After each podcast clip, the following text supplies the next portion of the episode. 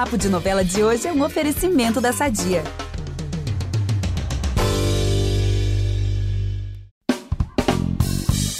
Pantaneiros do meu Brasil, é difícil, eu sei, mas precisamos lidar com o fato de que faltam poucas semanas para o fim de Pantanal. Em outubro, a saga de José Leôncio e sua família chega ao fim, mas a boa notícia é que os próximos episódios aqui do Papo de Novela estarão mais pantaneiros do que nunca, né, Gabi? Real oficial, amigo. E para começar já essa sequência de despedida de Pantanal, hoje a gente vai bater um papo de novela com uma das revelações desse remake. É com Diogo Brito de Souza. Com certeza você bugou aí, não sabe de que eu tô falando, não reconheceram, mas é o Guito, gente, o Tibério, o queridinho aí da novela. Bem-vindo, Guito. Obrigada aí por topar conversar com a gente aqui no Papo de Novela. Eu que agradeço. Bom demais estar aqui falando com vocês e vamos trocar ideia. Já tô ansioso vamos. aqui, gente. Será que vai rolar aí aquela roda de viola com cavalo preto? Vamos ver. Eu sou Vitor Gilardi, apresento o podcast com a Gabi Duarte e a gente volta logo depois da vinheta. Impressionante como o tempo só te valoriza. Porque eu sou rica! Eu sou rica! Pelas rugas de Matusalém. Agora a culpa é minha, é isso? A culpa é da Rita! Guito, eu já queria começar te fazendo essa pergunta, porque assim, eu imagino que você esteja vivendo uma verdadeira revolução na sua vida, né? Porque Pantanal marca sua estreia como ator, já numa novela que se tornou um fenômeno, e o seu personagem ainda por cima é um super xodó do público, né? Como que tá sendo para você lidar com essa fama até um tanto repentina, né? Já deu para se acostumar? Olha, eu, eu, eu acho que eu tô meio bobado, né? Na verdade, é, eu não tenho como comparar fama com fama, porque eu nunca fui famoso. Mas é, eu estou tratando tudo com muita naturalidade. Na verdade, eu ainda tô. Quando eu volto para o interior, é que aí realmente o carinho do público acho que é maior ainda. E... Mas eu tô. Acho que eu tô indo bem. ah, não, isso com certeza. É muito bom o carinho, assim, o reconhecimento de pessoas que, que se veem através do meu personagem, né? E, e, através da minha história de vida também. Então isso aí está sendo mais gostoso, esse reconhecimento do público, assim, e de certa forma ser um estímulo também às pessoas a não desistirem, né? Do, dos seus sonhos, dos seus propósitos aí, e principalmente buscar o seu propósito, né? Entender o que, que realmente você quer da, da, da sua vida, o que você faz melhor, né? Eu costumo dizer que é qual é o melhor produto que você tem, né? Aquele que as pessoas pagariam caro para ter de você. Quando você achar isso aí, ninguém te segura. Olha, boa reflexão. Não, e isso é muito curioso de você falar, porque lendo sobre, sobre você, enfim, sobre como você foi parar em Pantanal, foi você que pediu para fazer a novela, né? Você soube que ia ter o remake e aí você correu atrás para tentar conseguir um papel, já que essa novela é muito marcante para você. Como é que foi isso? Como que o Tibério chegou até você? Ou melhor, como que você chegou, né, ao, ao Tibério, assim? Foi exatamente isso. Eu sabia que eu tinha em mãos um bom produto. Eu sempre tive convicção que eu, eu, eu, eu poderia fazer assim, um, um violeiro, um, representar, um, contar a história de um peão violeiro muito bem, né? Porque eu formei para isso. Eu sou agrônomo, corri, viajei, morei em mais de 15 cidades no Brasil, é, domo cavalos, toco viola, então, assim, eu, eu, tinha, eu tinha essa convicção que eu tinha um bom produto na mão. Eu só precisava mostrá-lo, né? É, e com a humildade de que também eu, eu nunca tive atrás das telas, então é, eu sabia que eu tinha que contar com, com uma boa equipe, com boa, boas preparadoras e com a ajuda do elenco aí para me ensinar, né? Mas, mas eu sabia que eu tinha um bom produto, por isso eu busquei eles e, e queria muito poder participar dos testes. Graças a Deus deu certo. Mas aí você ligou para quem? Você ligou para, sei lá, colocou no Google telefone Globo e ligou para o primeiro número que surgiu? Como que foi é, isso? Rapaz, a gente tem que provocar o acaso. Hum. É igual quando você quer aquela menina bonita na escola. Ela não vai chegar até você. Você tem que dar um jeito de trombar com ela, né? Se não der pra trombar, você tem que dar outro jeito. Você tem que dar um jeito de pegar o mesmo caminho da rua dela. E se ela morar no caminho oposto, você tem que dar um jeito de ir à padaria do lado de lá e não na de cá. É... Quando você quer muito alguma coisa e você sabe desse seu, que esse seu produto é muito bom é, e você tem persistência, é muito difícil você não encontrar, principalmente quando isso só depende de você, né? É, agora, foi eu que provoquei mesmo, mandei um direct. Pro, ah, pro, olha pro autor. Isso. Mandou pro Bruno Luperi ou pro. É, o Benedito nem sei, não deve ter Instagram, né, gente? Imagina. O Bruno Luperi. Tá- eu mandei um, um direct pro Bruno, mas o Bruno nunca me respondeu. então eu tive que provocar o acaso de novo. E aí eu, eu fui correr atrás de quem conhecia alguém da Globo que eu pudesse mandar material e participar dos testes. E eu cheguei até uma, uma ex-esposa de um primo meu que foi jogador de futebol, alemão. É, ela era filha de Oswaldo Loureiro, que fez Pantanal. Né, Nossa! E aí ela conseguiu o, o, o, contato de uma pesquisadora de elenco da Rede Globo, que é a Priscila Lobo, né? Aí a Priscila me ligou e disse: Eu sou a pessoa que você tinha que encontrar para você mandar o material. E aí agora a gente começa um longo processo. Peneirão. Aí, aí com o Peneirão. Gente, que legal. Você imagina que mais de entre 500 a mil pessoas enviam material para a Priscila. E a Priscila é uma das pessoas que vai levar opções de elenco para a cúpula né? Que é quem vai realmente decidir. E aí nessa cúpula já tem é, os arti alguns artistas, alguns nomes levados pelos próprios diretores, né? É, outros artistas que participaram de outra novela e etc. Incrível, você então... fez essa oportunidade acontecer. Olha, gente, fica aí a dica. Vamos, vamos traçando o caminho. Gente. E é isso. Retrato da persistência, né? Quando o Bruno não respondeu, ele podia ficar todo amuado. Poxa, né?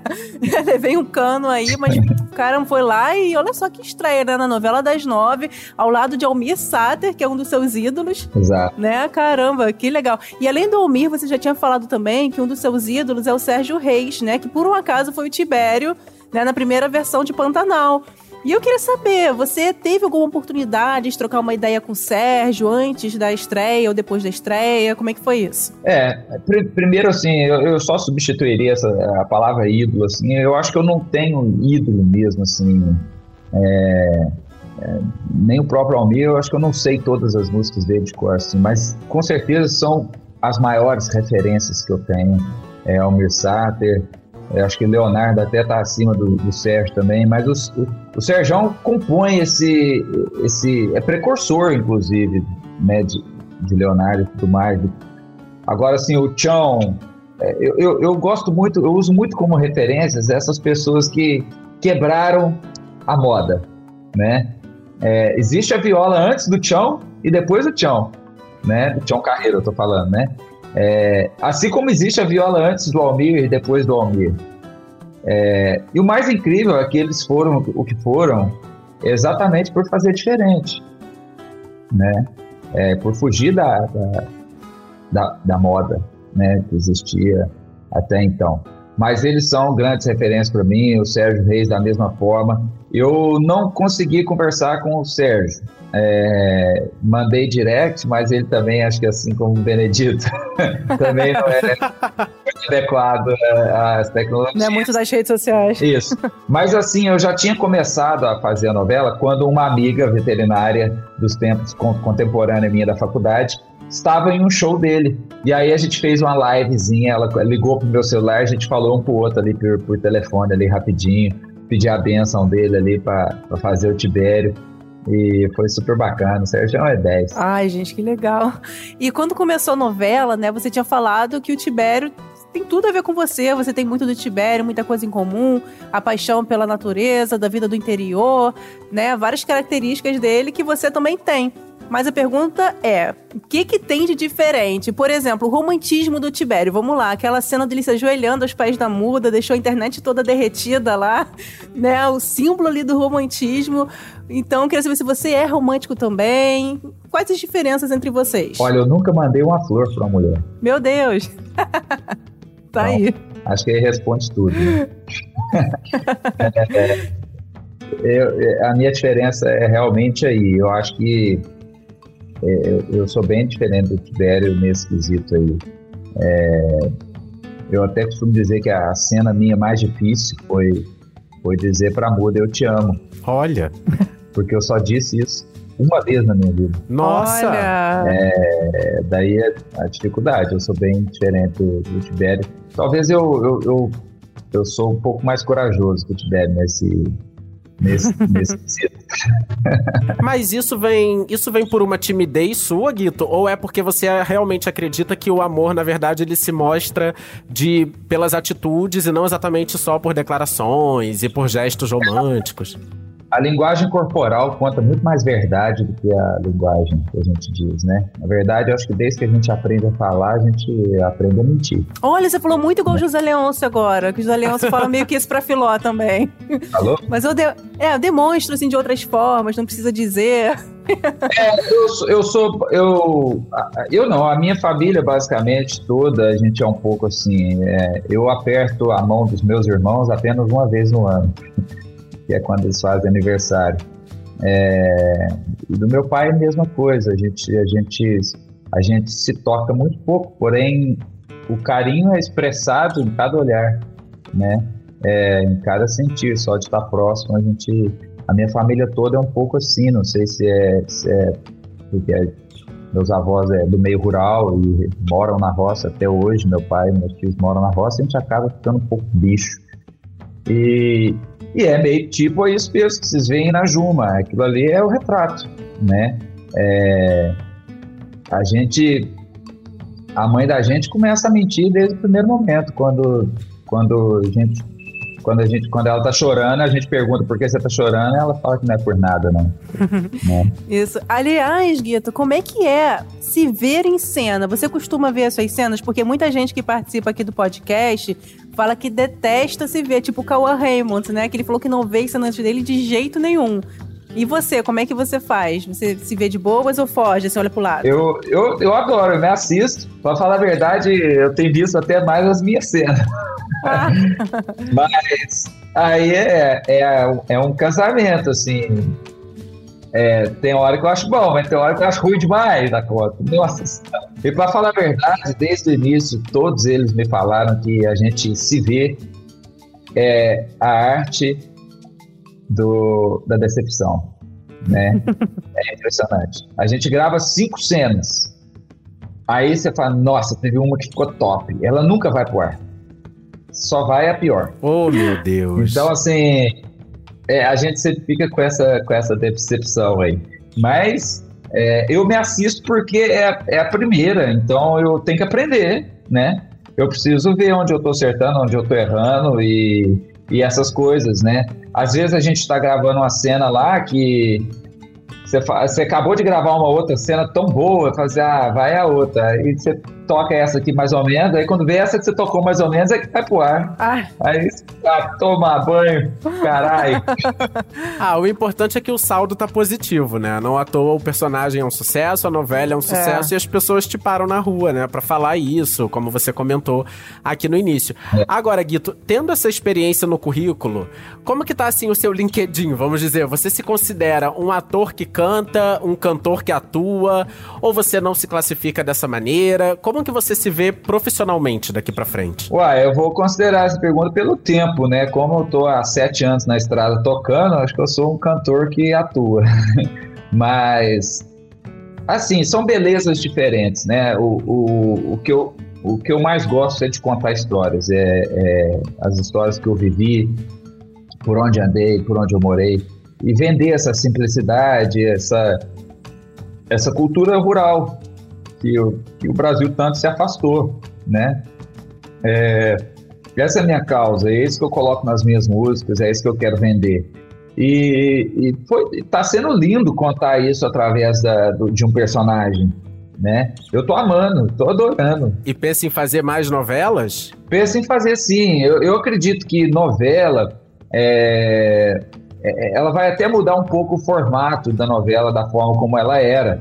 Novela é uma loucura, é um filme por dia, é um longa-metragem todo dia. Então, assim, acaba que ela, ela toma. Eu tô há um ano e meio por conta. Olha. Eu tô há um ano e meio sem fazer show, né?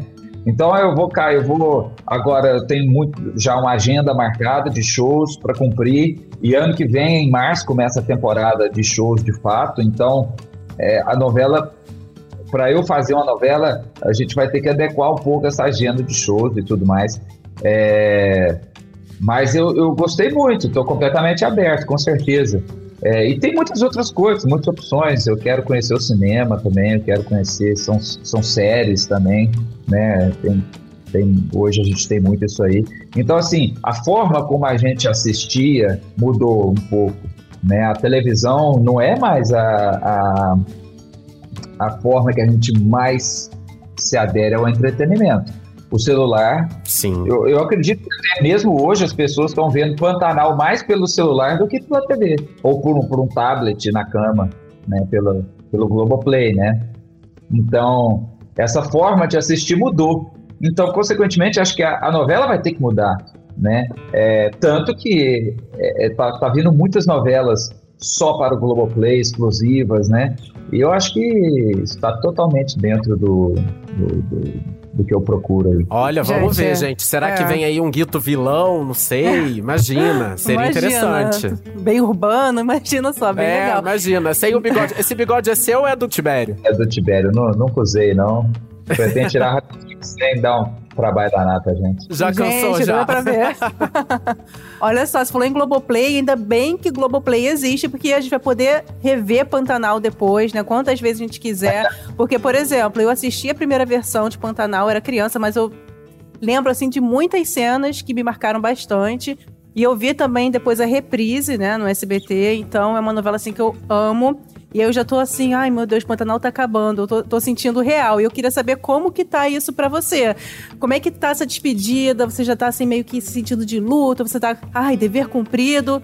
Como é que tá isso em você, esse finalzinho chegando? Eu vou tentar descrever a sensação para você. Queria saber também do que, que você vai sentir mais falta, porque eu vejo muito zum, zum, zum, fotos legais aí de bastidores, né? Sabe quando a gente tá formando o terceiro científico e começa a pedir pros colegas assinar a camisa? Ai. E daí vai vir a formatura e você sabe que todo mundo vai embora, né? A sensação é bem parecida com essa.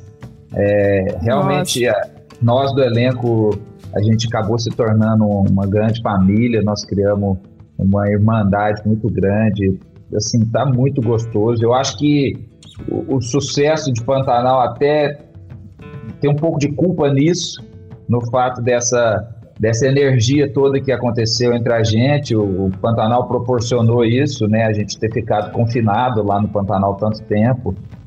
E, e realmente a gente está começando a sentir saudades. É, não é, é, é, quase todo dia que a gente tem que gravar uma última cena com alguém. Então a gente cai no choro. Direção, a direção agora começa a sair bastante é porque eles têm que já ir migrando para outros projetos, para outras coisas. Então, cada semana é uma surpresa. Nós estamos na última, no último mês, né? Nós estamos no último mês. Então, cada semana é uma surpresa de alguém saindo, alguém deixando. E aí o coraçãozinho aperto. Eu, eu gravei as últimas cenas com a muda, né? No, na, nossa, Ai. na nossa casinha, gravei semana passada, se eu não me engano. É, nossas últimas cenas na nossa casinha. Então, assim, cenas eu e ela, nós já acabamos, já não, não temos mais. Então, foi muito choro. É, foi um final super, muito bacana. Vocês vão adorar o final do Olha, Ai, inclusive, um beijo aqui pra Bela Campos, que também estreou, Isso. né, em Pantanal, e aí já formando casal também com, com o personagem do Guito, que também tá estreando em Pantanal. Isso. Muito legal. Agora, sem pedir um spoiler do fim, mas estamos sabendo aqui, Guito, que o casamento da Muda e do Tibério vai passar aí por maus bocados, porque ele não quer matar o Tenório e ela volta com tudo, né, com essa sede de vingança do Tenório. É... Enfim, que conselho você daria pro Tibério salvar esse casamento aí? Vamos aproveitar que estamos falando de família tudo e falar do nosso patrocinador? Há 80 anos, a Sadia leva qualidade, sabor e praticidade para a mesa dos brasileiros. Sabia que o presunto mais vendido do Brasil é da Sadia? Assim como os outros produtos da marca, ele é muito gostoso e combina com vários momentos do nosso dia, do omelete no café da manhã até a saladinha no almoço. Seja qual for o dia, seu dia pede sadia. É, nós vamos passar por um maus bocados agora. O, a Muda realmente, ela, ela, ela to, essa vingança toma conta dela, né? E, e, e, aí afasta novamente os propósitos do, do casal, né? Que a gente querendo formar uma família, pensando em, em ter filhos, e ela parte para essa vingança novamente. Bom, o conselho que eu daria para o Tibério é, é muito próximo do que ele fez mesmo. Conversar, né? A verdade é que ela precisa, ela precisa ver, enxergar o, o futuro dela, com a vingança e sem a vingança. Então, talvez o Tibério esteja sendo um pouco tímido aí no, no que ele está propondo para o futuro dela, ou no que ele está propondo para ela aí, em termos de de família e tudo mais, né? Olha, tímido. Você é a favor então da vingança, aquele? Não, não, é, de forma alguma. É, assim, a vingança é um caminho sem volta, na qual o Tibério mesmo diz uma frase muito bacana para ela, né? Essa frase já foi ao ar. É, falou assim: olha, na hora que você matar, você vai deixar de ser vítima. Você vai passar a ser a autora, né? Isso você carrega pro resto da vida, né? Então, assim, você não controla algo que você sofre. Então, por isso é uma culpa que você consegue desvencilhar. Mas você você controla algo que você age, né? Que você faz. E essa culpa você não consegue desvencilhar dela. Ai, gente, Olha, legal. grandes reflexões. É isso daí. Fica aí, gente. A sabedoria de Guito e de Tibério aqui, hein? É. É, é isso. Eu adoro esses conselhos do, do, do Tibério. Ele é tão assim maduro, ele é tão assim sensato, né? Bota, pelo menos tenta botar a cabeça dela no lugar. muito do texto, não. Isso foi eu que tirei aqui agora aqui.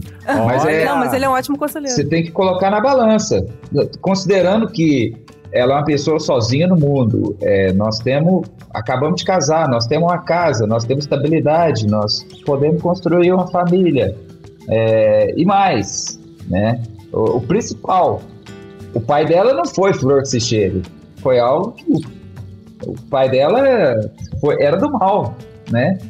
O pai dela era pistoleiro do Tenório, então assim, ela vai começar uma coisa que não tem fim. É isso. Né?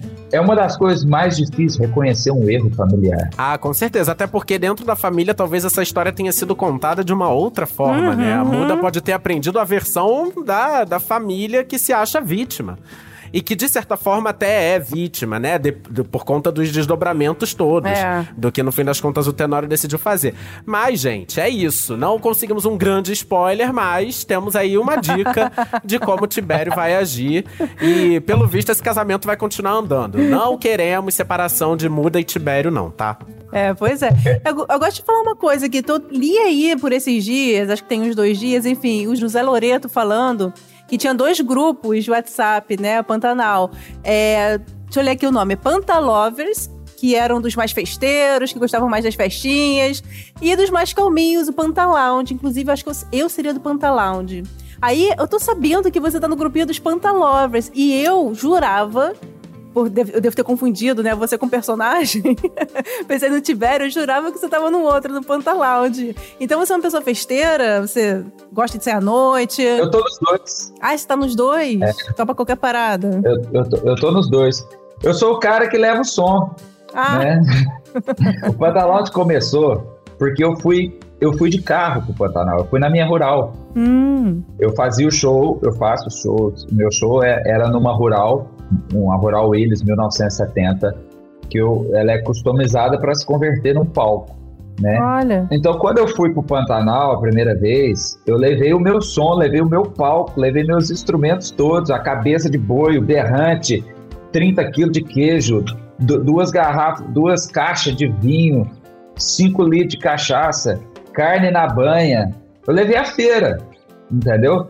E como eu morava com o Loreto, a gente ficava no que a gente chamava de galpão dos peões, porque era a casa isolada da, da fazenda mesmo onde ficava o pessoal. A gente estruturou lá no, no pôr do sol. O único, que, o único local que pegava tinha um pôr do sol mais maravilhoso era lá na nossa casinha. Então a gente arrumou os sofazinhos lá e eu já estacionei a rural lá com a tenda, com o palco, de uma forma que rolava um sarauzinho ali, os violões ali. E a gente chegava das gravações, às vezes no pôr do sol, um pouquinho depois, a gente ficava lá, acendia uma fogueira. Então o grupo começou aí, esse, esse Panta Lounge, né? É, pra, pra, começou dessa forma, né? Acho que, acho que esse grupo de WhatsApp tem grande importância nessa, nessa criação dessa energia toda entre o elenco todo aí, porque virou um grupo de muita palhaçada, de muita brincadeira, é, a, gente, a gente assiste a novela e fica comentando ao vivo no grupo lá.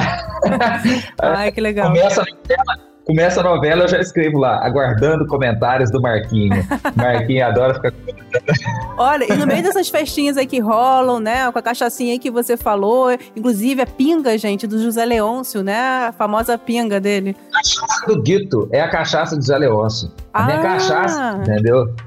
Mas custei achar essa pinga boa, viu? Custei achar. Gente, que maravilha. E você lembra de algum momento, assim, inusitado ou divertido, assim, do elenco pra fofocar aí pra gente? Que a gente adora uma fofoquinha. Desses momentos aí de convivência de vocês? Ah, tem demais, toda hora. O tapa na bunda do Loreto. Aquele- eu botando aquele negócio dele lá. Eu amo trem essa dele. foto, gente. É, Essa essa foto foto é é muito boa. icônica. Colocando lá o. É porque ele tem diabetes, não é isso? Ele tem que ter lá o. Ele prega aquele chip lá na- na- Aham. nele e, e a bunda é um local que ele tem que colocar lá porque é onde não tem conte. Né? Se ele coloca no ombro, vai sair da novela. Uma cena dele sem camisa, é, ou no peito, ou nas costas. Às vezes ele tem que gravar sem camisa, então não pode ser lá. E aquele trem é caro e dura três meses, parece. Então ele coloca na bunda. Só que na bunda, aí ele anda a cavalo, na hora que ele vai pôr a faca aqui, ou então andando a cavalo, o negócio solta. Aí ele, e é caro. Ele falou, porra, eu já perdi dois desse negócio porque fica soltando não sei o quê. Falei, dá aqui, vem cá papai aqui. Vem cá que eu vou arrumar esse trem você. Que situação, hein? Só aplicar os cursos de cura de umbigo de bezerro aí nesse trem. Ai, Deus. Fiz aquela cirurgiazinha lá. Ai, Guito, mas conta aí, tem algum. Você já passou com perrengue? Você, durante alguma festinha aí lá no Pantanalzão? Já teve algum perrengue aí Ah, que você não tinha contado pra ninguém? os mesmos, os mesmos que eu passo sempre, bebo até cair, tupica. É, ai, pa- passei, passei muito porque a nossa casa era isolada Hum. e aí chumbava forte. E para voltar, muito animal. Direto a gente trombava com porco selvagem, um javalizão selvagem lá, um cachação. E aquele bicho pega, é perigoso, né? Então teve uma vez lá que eu tava indo caminhando assim, no meio do caminho, trombei aquele bicho, ó, virei nos pés, entendeu? Saiu correndo. Porco selvagem é mais perigoso que onça. Nossa. Deus me Ele livre. não correu atrás de você, não, né? Conseguiu dar um olé nele, que bom. É, vou tempo atrás trabalhei na Não, é isso.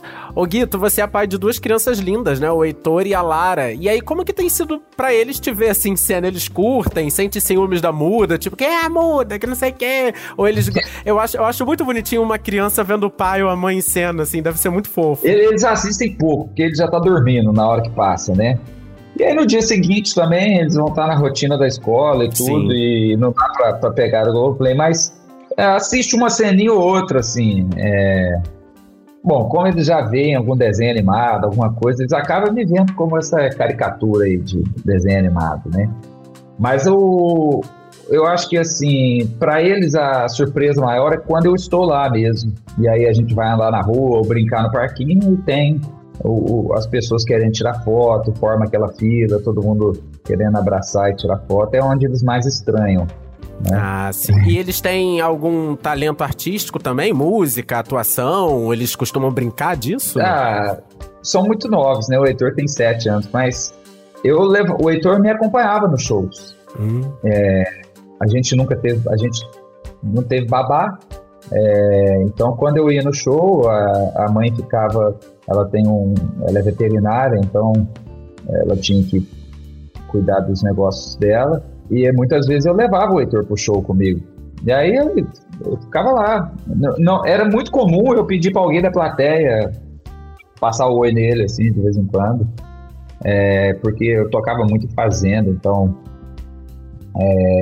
a- cafezal uma vez. Uma vez no cafezal, eu fazendo show lá, o menino entranhou no meio do cafezal lá. E- Ih, meu Deus. é, mas aí assim, ele, ele me respeita muito. Tudo que eu peço pra ele, ele faz tranquilamente. Ele, isso foi só porque eu tava tocando e eu não falei pra ele que não podia. Aí eu pedi pra alguém, ô, resgata o menino lá pra mim, tá lá no meio do cafezal lá. Aí na hora que ele veio, eu já falei com ele. Falei, filho, não sai festa aqui, fica aqui onde? É, ainda mais cafezal. Cafezal é bom pra ter cobra, né? Às vezes tem, é complicado. Rapaz, ele me salvou de uma cobra uma vez. Que isso? Ele. A gente estava exatamente numa fazenda, tinha tomado uma cerveja, eu, eu afastei da casa pra, pra mijar. Não sei se eu posso falar isso aí no. Pode, né? aqui é tudo livre. Cara, que loucura isso aí, isso aí que aconteceu. Olha pra você ver o grau que eu tava. Saí, afastei da casa assim, e meu filho tava brincando com o cachorro da fazenda. É, tava assim, não tinha amiguinho pra ele brincar. Então ele, ele, ele sempre brincou sozinho, ele se vira sozinho muito bem. Então ele tava ele e o cachorro se divertindo, correndo em volta da casa e tudo mais. Viraram brothers, ele e o cachorro. O cachorro vira-lata, lá da, da roça, lá da fazenda. E, e aí era uma casa nova, então em volta da casa tava ainda sem grama, né? E aí eu, eu, fui, eu fui mijar lá, a gente nem, nem entrava mais dentro da casa, a gente tava indo lá pro pasto, né? E eu tô lá no pasto, cara, mediante assim, quando o cachorro latindo, assim, na minha frente.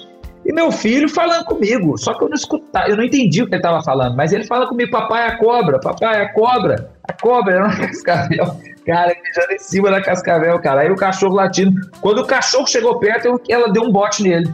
Aí eu vi, eu falei, ó, a cobra. Meu Deus. O rapaz lá de Araxá que viu tudo. Ele fala, Guito, eu não, eu não acreditava, cara, mas... Meu Deus. Graças ao Heitor e o, e o doguinho lá, né? Que o cachorrinho que ajudou. Ele falando há um tempão, assim, papai, a cobra, a cobra, a cobra e é uma Nossa. cascavel. Se Meu fosse saindo do Deus, Rio, isso. tava tranquilo, né? Mas. Não Meu é o Deus. caso. Aí peguei uma, peguei uma, uma enxada lá e... E deu cabo da E- cobra. Coitado, mas, bom, enfim. É, Ué. tava ali representando perigo. Não tem muito o que fazer. Ainda mais sendo cascavel, gente. Pelo amor de Deus. É porque é, senão ela ia pegar o cachorro, né? A cobra, a cascavel, né, naquele tamanho que ela tava ali, e ela, uma vez que ela entrou na casa, ela não vai sair. Ela achou um bom abrigo para ela ali, né? É, naquele caso ali, não tinha o que fazer. É, gente, aventuras da vida no interior. Ô, Guito, lá no começo da conversa a gente falou sobre fama.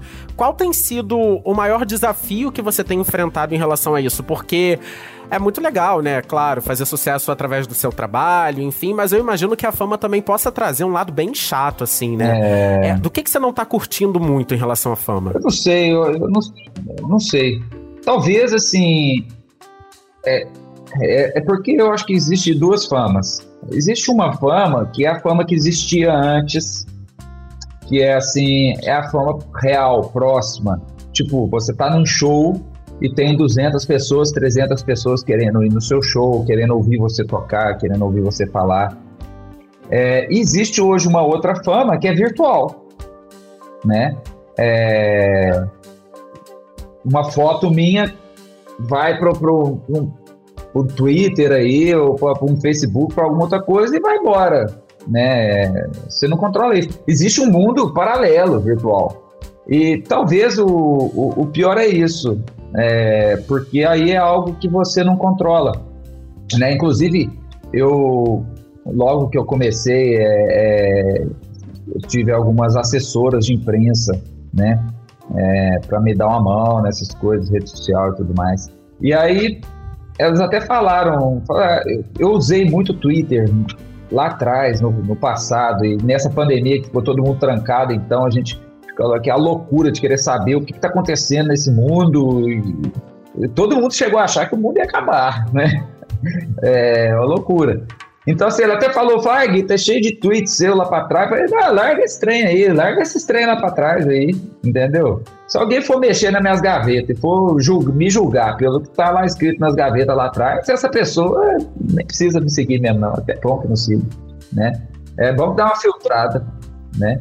Então, isso aí é o lado ruim, porque é loucura. Essas pessoas estão doidas, né? Ou do tipo alguém que você segue ou que não segue, a pessoa vir e, e- falar alguma coisa. Eu nem sei mais quem que eu sigo, quem que não sigo, né? É, seguir gente lá para trás do passado, da a gente tá seguindo agora. Eu não uso mais a rede social como algo que você vai procurar notícias ou não, né?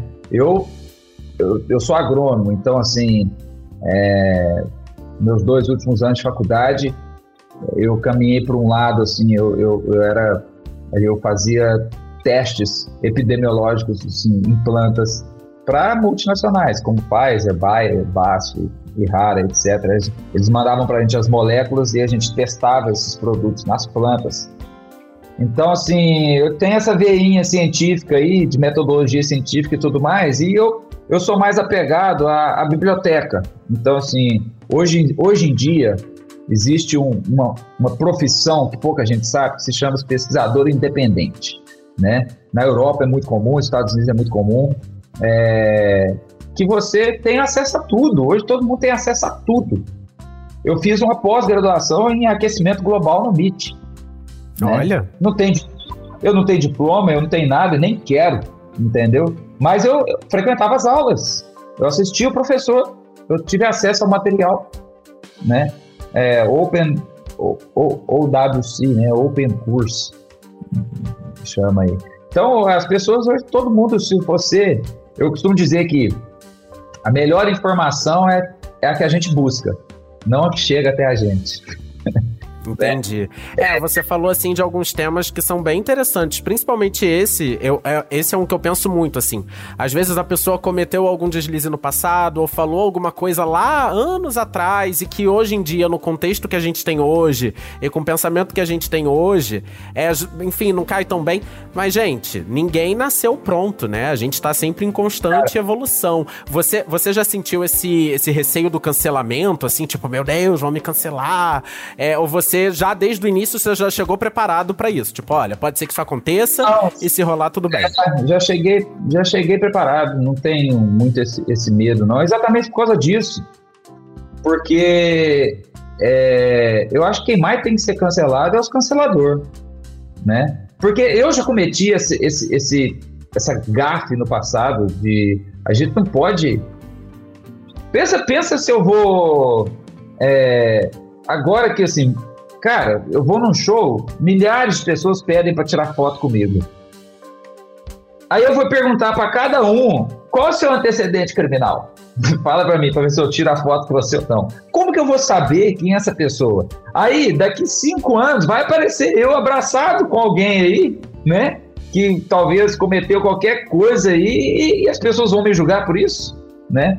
É, então, assim, existe um mundo virtual é, que esse mundo virtual ele, ele tem um problema que é a isenção de risco, né? Ou seja, se você fala, se você comete um, um, um racismo no, no mundo virtual, você vai botar o advogado para ir resolver seus problemas. Agora, se você comete no mundo real, vai lá no metrô e comete para você ver. Você vai tomar uma bulhafa na cara na mesma hora. Né? Um dia eu falei isso, um dia eu falei isso para uma pessoa, não lembro quem, é, sobre a questão, essa questão de, de, liberdade de expressão, não sei o quê. Eu falei assim, cara, o limite é a ofensa, né? Porque se você está na frente de uma pessoa e você a ofende, você vai sofrer as consequências na hora. Agora, se você contar uma piada é, de mau gosto na, na rede social, no, não sei o quê, é muito fácil você botar o advogado para resolver o seu problema, né? Aí você ah, vai botar é, o advogado. As pessoas, as pessoas acham que dá para se esconder, né? Tem muita gente que faz isso e sem se identificar ainda por cima.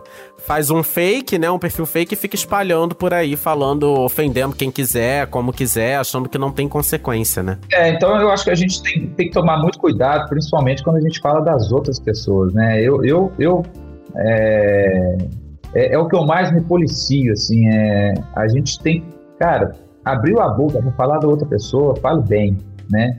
Porque, porque falar mal a gente não sabe, a gente não sabe.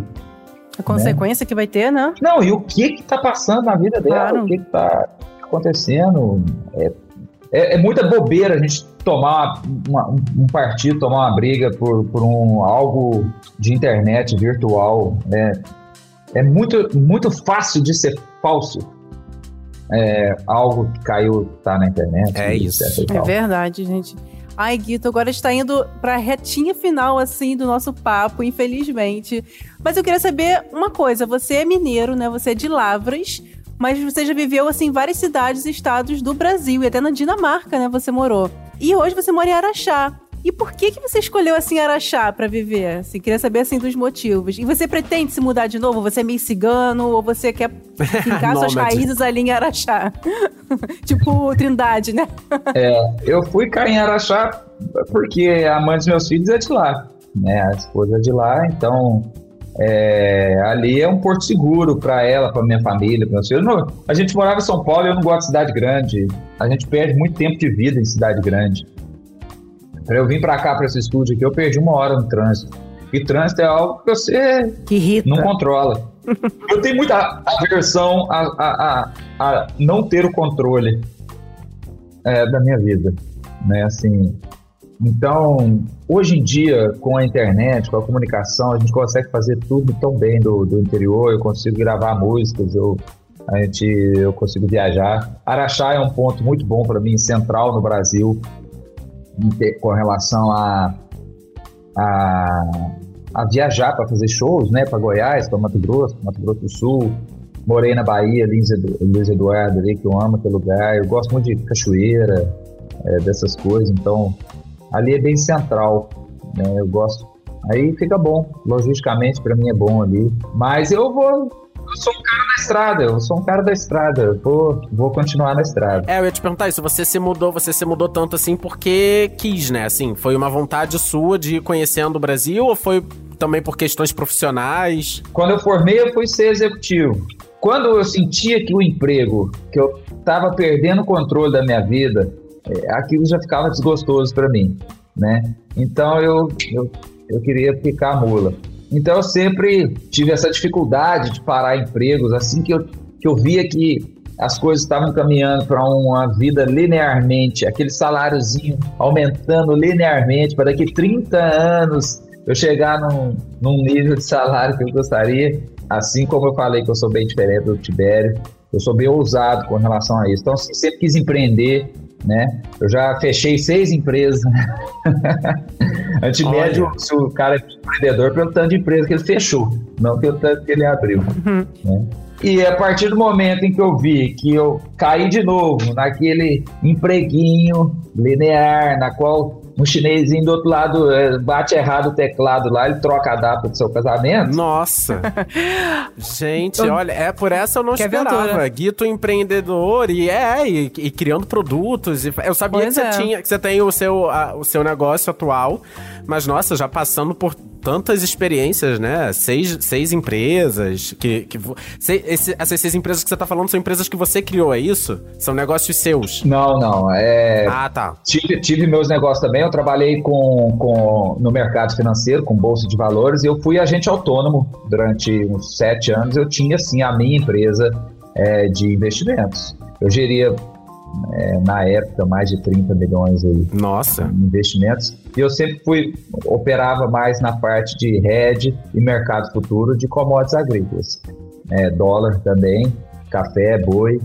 É, mas a gente, o nosso escritório era um, um, um agente autônomo, a gente operava com uma carteira com todas as, as opções de investimento que hoje tem esses devem conhecer aí, né? Gente, experiência incrível. Agora dá para entender aquele pulso é. que você teve lá no início que a gente falou de correr atrás do, do papel em Pantanal, que era uma coisa que você queria muito. Incrível. Gente, o Gueto aí, multifacetado, né? Eu sou literalmente o pato. Um pato? Como assim? Meu pai disse pra minha vez, falou, filho, você tem que tomar cuidado para você não ser um pato que nada anda, mas não faz nada direito. Não, Olha. não, ó. Não, pelo menos o Tibério Amém. que a gente viu em Pantanal tá fazendo direitinho. É. Não, e eu disse pra eles, eu falei, pai, tá bom, o pato nada anda, voa, e não faz nada direito. Mas só ele nada, anda e voa. Olha! Nunca vi peixe voando, nem passarinho nadando.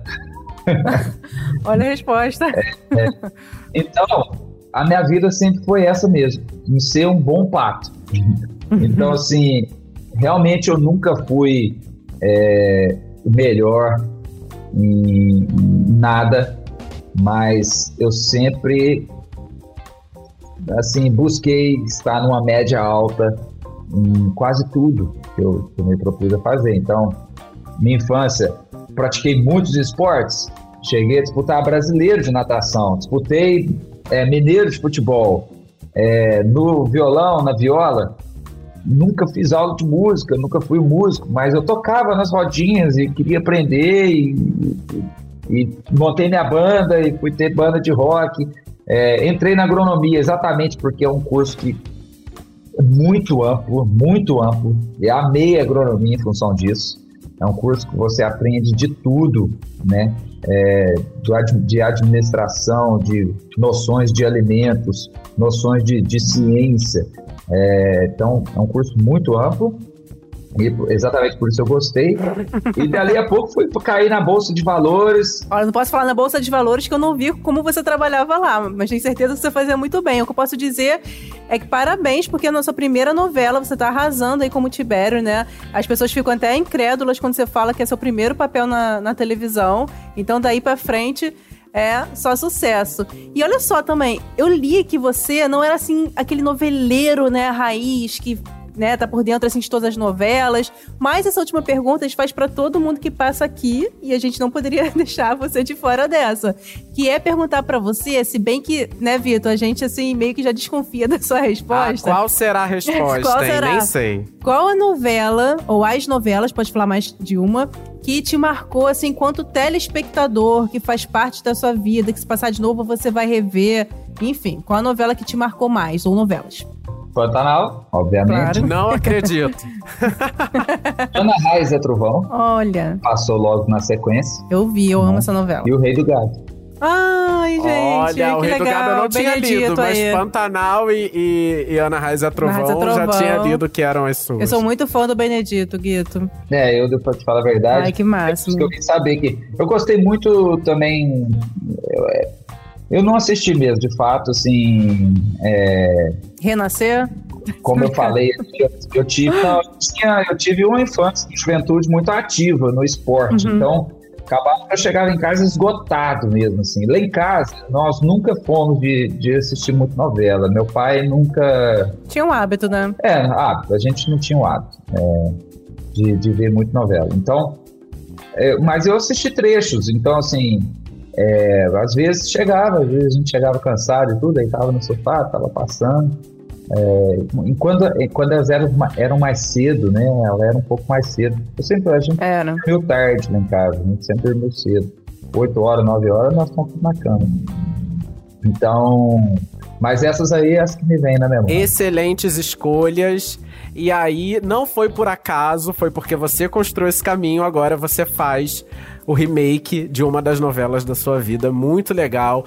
Olha, Guito, foi maravilhoso bater esse papo contigo. A gente refletiu sobre tantos assuntos e, assim, aprendeu bastante sobre você, né? Jamais ia imaginar que você já trabalhou com Bolsa de Valores, com. Nossa! Jamais. Muita coisa. Muito obrigado, viu? Parabéns pela sua estreia como ator em novelas e sucesso em tudo que você fizer, não só na carreira de ator, como também na música. E se quiser voltar pra Bolsa de Valores, agronomia, enfim, o, as próximas profissões que você vier a ter na sua vida. Obrigado e sucesso, Guito. Assina embaixo do que o Vitor falou, Guito. Parabéns pelo trabalho e muito obrigada pela sua participação aqui. Eu que agradeço, gente. Muito bom bate-papo aí. Obrigadão, estamos sempre abertos aí. Eu também adoro bater papo. É isso, e vamos ficar todo mundo ligadinho na reta final de Pantanal. É isso aí, beijão. Gente, que delícia! Para ficar perfeito aqui o bate-papo com o Guito, só uma rodinha de viola mesmo, né? Com cavalo preto. Ia ser perfeito. Não veio aí o cavalo preto, mas Não é veio. por quê? Porque a gente deixou pra grande roda de viola que deve rolar na última semana de Pantanal, entendeu? A gente não quis aqui estragar é esse grande momento que certamente vem aí. Eu espero que venha, tá? Eu tô falando aqui sem saber. Mas eu estou achando que. Na torcida. Estou considerando que na última semana vai ter um, uma grande performance de cavalo Ai, preto. espero. Estamos todos na torcida. Olha, gente, quando esse momento não chega, a gente vai se despedir. O podcast Papo de Novela fica por aqui. De segunda a sábado, na parte da manhã, tem sempre um episódio curtinho contando os destaques de cada capítulo de Pantanal. E todo domingo, eu e o Vitor fazemos um resumão sobre a semana das novelas. Não perca, hein? E você já sabe, para ouvir os nossos programas, você pode usar o Globoplay ou entrar no G-Show. Nos aplicativos de streaming, é só procurar por Papo de Novela. Aproveita e segue o nosso podcast aí na plataforma que você usa para ouvir, porque assim você recebe uma notificação sempre que um novo episódio estiver disponível. Eu sou Vitor Gilardi, apresento esse programa ao lado da Gabi Duarte. A gente também produz e assina o conteúdo desse podcast que tem edição do Nicolas Queiroz. É isso, galera. Até a próxima. Um beijo. Beijo, pessoal. Até a próxima.